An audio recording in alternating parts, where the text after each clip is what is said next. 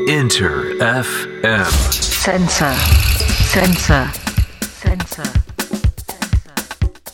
インター FM センサー DJ のカートゥーンが生放送でお送りしておりますさあここからはアメリカの Z 世代ミレニアム世代にフォーカスを当てているウェブメディアニューヨークフューチャーラボとコラボレーションしていきますアメリカの若者世代の今に迫っていきますさあジャーナリストでミレニアル &Z 世代評論家ニューヨークフューチャーラボ取材シェリーめぐみさん今週もよろしくお願いしますよろしくお願いします、カトゥーン。Hey what's up? What's よ up, what's や up, what's up? りもう先週も はい非常に色濃いそうです Z 世代ね。は Z 世代について自分たちどういうふうに思ってるさらにその下の世代たちもね iPad を使って子供が育てていって世代はどうなるのかみたいな話もそうでしたけれどもですね。うん、はい、今週も Z 世代とは何かを Z 世代自身が分析するわけなんだけど、うん、そのね、先週出てきたまあテクノロジー、テクノロジーにとによって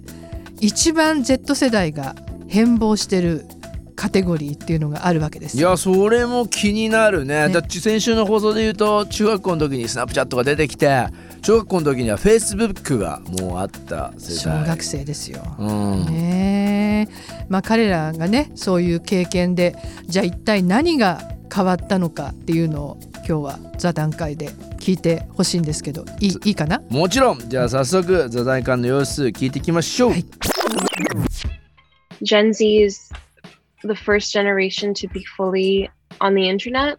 And so I think that's really impactful. Z 世代は100%インターネットの世代でそのインパクトはすごく大きいと思う because like we're not only the most connected but also the most i mean some people say the most distant because we're so like in our own niches you know you don't re- ha- really have to like talk to other people to enjoy your time on the internet because it's so vast you know なぜなら私たちはこれまでで最もつながっているから。人によってはお互いの距離が最も遠い世代という人もいる。私たちは自分たちのニッチ、狭い世界の中にいて、お互いに会話しなくても豊かな時間を過ごすことができる。なぜならインターネットの世界はものすごく広いから。because we're so connected uh, that's why people are more like you know activists activists like more progressive in the way that they think and maybe more um, thinking outside of themselves でも私たちはつながっているから、これまでに比べて最もアクティブな世代でもある。私たちはアクティビスト、プログレッシブ、とても前進的なものの考え方をして、自分たちの外の世界のことも考えるようになっている。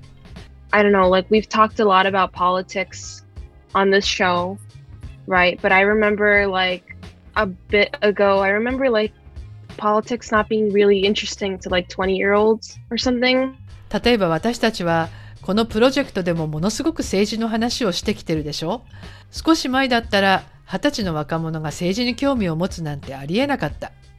Like a, a while ago like i remember like people complaining about like why didn't the young people like politics or like why don't they talk about it more and i feel like this generation really like talks a lot about it かつて大人たちは、なぜ若者は政治に興味がないんだと嘆いていたけれど、今では私たち若者は政治の話ばかりしている。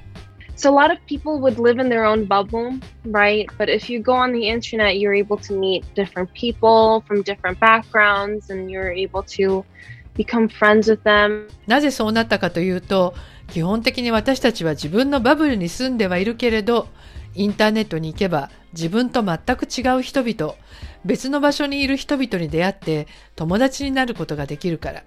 and then like sympathize with whatever they're going through and then understand what they're going through and then you would want to you know would want the best for them and then you would like you know kind of start becoming more act- actively participating in like protests そうすると彼らが直面している問題を理解して同情し、彼らの毎日がもっと良くなってほしいと願うようになる。そうやってアクティビストになり、抗議行動などに参加するようになる。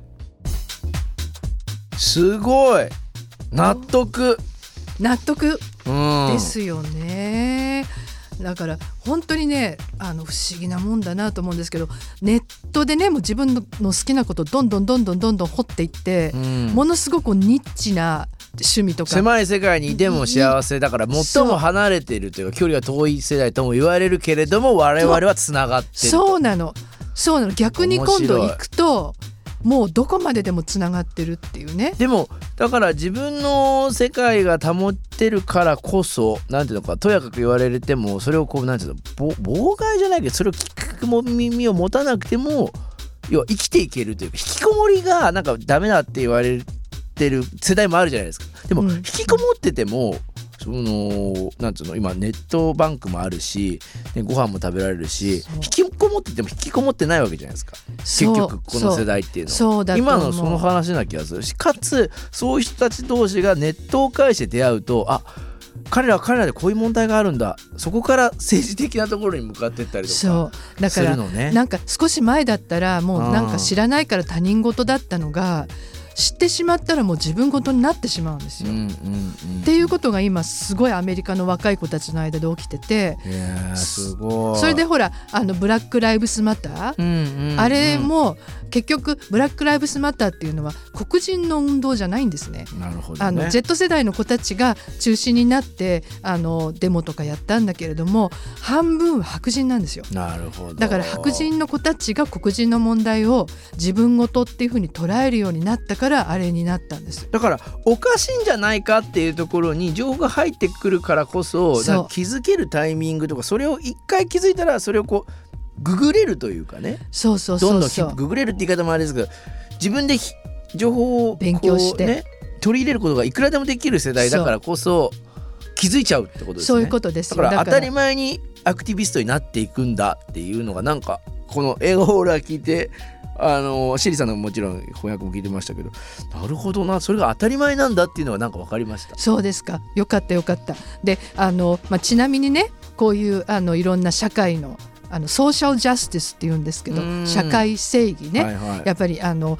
こういういろんな問題を何とかしなきゃいけないみたいなそういうねソーシャルジャスティスっていう言葉がインスタグラムの2022年のトレンド予測の一つに入ってるへえまだまだ日本だと遠い気もするけどでもやっぱりねネットでそういうこう誹謗中傷やめてくださいよぐらいは日本でも僕らもあー耳にすることあるあの、ね、もっとひもっと多分ねもっとねねいっぱいいるんですよ。若い子は。そうなんうん。だ、そう。声を出してないだけだと思う。うまだ。ん分かってる人いっぱいいると思いますよ。これはまたソーシャルジャスティスっていうのはね2020年トレンド。僕らもそうですけど今インターフェムで聞いてるリスナーの人たちもぜひねこの言葉覚えていってもらいたいなと思います。さあ続きましてまたまた僕も楽しみ。さらなる座談会に続き聞いてみましょう。はい。Also with what Mary said about um, our thinking how we got progressively more um, open-minded and all that stuff, I really do agree. 私もメアリーが言ってたように Z 世代はこれまでで最もプログレッシブで新しいことにオープンだと思う Because it is like in our generation when we're still growing up that, you know, the American law got changed, like gay marriage was um, became legalized. Like all these stuff is happening because more people are being being more aware and the younger generations are becoming more like active and participating in political ideas and thoughts. 私たちが成長する中で同性婚が合法化されるなどアメリカは大きく変わってきた。その影響も大きいと思う。それが起きてるのはより多くの人が世の中で何が起きてるのかを理解し若い世代がよりアクティブに政治的な活動に参加するようになってるんだと思う。I think Gen Z's like one of the most key generations because we're the generation that has to deal with all the problems that's just been stacked up from all the, the boomers caused. 僕は Z 世代が未来の鍵となる世代になると思っている。なぜなら僕たちは親世代であるベビーブーマーが作り出した山積みの問題を解決していかなければならないから。But we also have the most tools and we're the most we're the number one group of people who is um most used to like know how to use the internet. でも一方で僕たちはこれまでにない最高の道具を持っている。それがインターネット。So I think our generation has the most raw potential, but at the same time has a lot of the most problems we have to deal with. だから僕たち Z 世代はこれまでで最高のポテンシャルを持つと同時に最大の問題にも直面していることになる。これまた僕も衝撃的ですけど親世代の問題。ね、はい。ベビーブーマー世代っていうふうに言ってましたけどの自分たちが子供の世代としてその作り出した問題を解決しなきゃいけないってこそう。うそこに問題を直面してる20代。もうねすごいね。はっきり見えてるんですよ。だからもう環境問題。ね。なるほどねそうでしょ？それからあと分断の問題ね政治的な、うん。はいはい。全部親の世代が作ったものなんですよ。でこれは変えなきゃいけないっていうのはかなり深刻に感じてるんですよ彼らは。だから自分たち事としてだから理解しちゃってるのね。なんか僕らも僕もなんか理解してる。このままいったら地球が温暖化してとか環境がとか理解してるけど僕の世代よりもさらに身近にってことよね。だから自分たち暮らせなくなっちゃうから。そういや。っぱり一これ何十年もこれから生きていかなきゃいけないわけだからね、彼らはね。すげえな。だからそういう風な世界中のトレンド SDGs もそうですけれどもねインターフェンもレインボープライドねあそのやってたりする。そういうことを解決していかないともう僕たちの世界はもう真っ暗闇やねんっていう。そこはちゃんと問題として受け止めてやっていかなきゃいけないから政治的なこともそうだしアアクティビストかどうかはあれですけどそういうのが当たり前なんであると。だからもう臭いものに臭いものに蓋できない世代なんですもう。もうん。う開いちゃったからもう全部見えちゃってるので。ねだけど彼らが言ってるのはでも自分たちはそれできるって信じてるのね。えはいはいはい。でテクノロジーがあるから。でテクノロジーはまだまだまだまだこれからどんどんねうん。進化していくわけですよ。でそれでなんとかなるってこう信じて、まあ、そそりゃそうだよね。信じてやるしかないわけだしよね。ね、あとある意味やっぱりそういう意味ではとてもね楽観的な部分もあるわけよ。うんうん、なんとかなるっていうか自分たちができるでも自信があるってすごい大事なことじゃないですか。できるって思わなかったらできないね。きないじゃない、うんそう。だからやっぱりねそこがすごいと思います。よ学ぶこと多い。すげえ。ですよね。私も学びますよ本当に。だってやっぱ諦めちゃったりとかなんつうの？あの環境問題とかって自分たちとちょっと遠いって思っちゃうことってあるじゃん。ゴミをちょっとねもちろん分別とか当たり前だしペットボトルなるべく使わないようにしようとか。それでもやっててもなんかやってるけど遠いなって思うことあるけどこの世代は全くそうじゃないってことですよ。でねそうやってゴミの分別やっててももうダメだって思ってるね、それだけじゃダメ政治を動かさなきゃダメだっていうことなんですよ結局、ね、そんなこと言われたってそれがこうどうなってるか分かんねえじゃんってことまでもう自分たちは企業がね全部理解してるんでしょ。排出基準をねね。ねなんとかして排出しないようにしてくれないともうダメだと思ってるんでだからこう政治的な活動になるんですよ。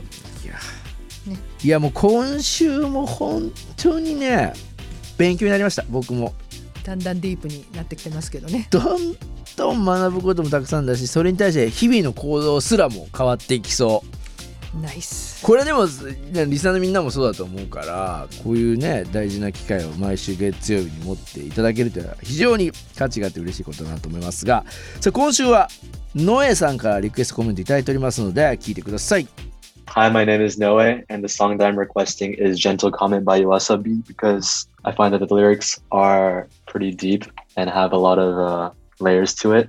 And I find that it evokes a lot of emotion and feeling. さあシェリーさんノエさんからのリクエストね夜遊び優しい彗星ということでございましたけどね、何週間か前にね、うん。あの日本の音楽の話した時に夜遊びの話が出てたけど、まあ、彼が一番今気に入ってるジェントルコメント優しい彗星。あの歌詞が深いっていうね話出たじゃない出てですか。たでした、ね。物語が。壮壮大なストーリーうん。こう、ねビジュアルなところも全部こうかき立てられるような日本語の素晴らしさみたいな話してたからね。そういうねそういうだから好きなんだっていうふうにね言ってましたけどね。いやはい。ありがたい限りでございます、野江さんありがとうございましたさあリクエストいきましょう。夜遊びで優しい彗星。シェリーさん今週もありがとうございました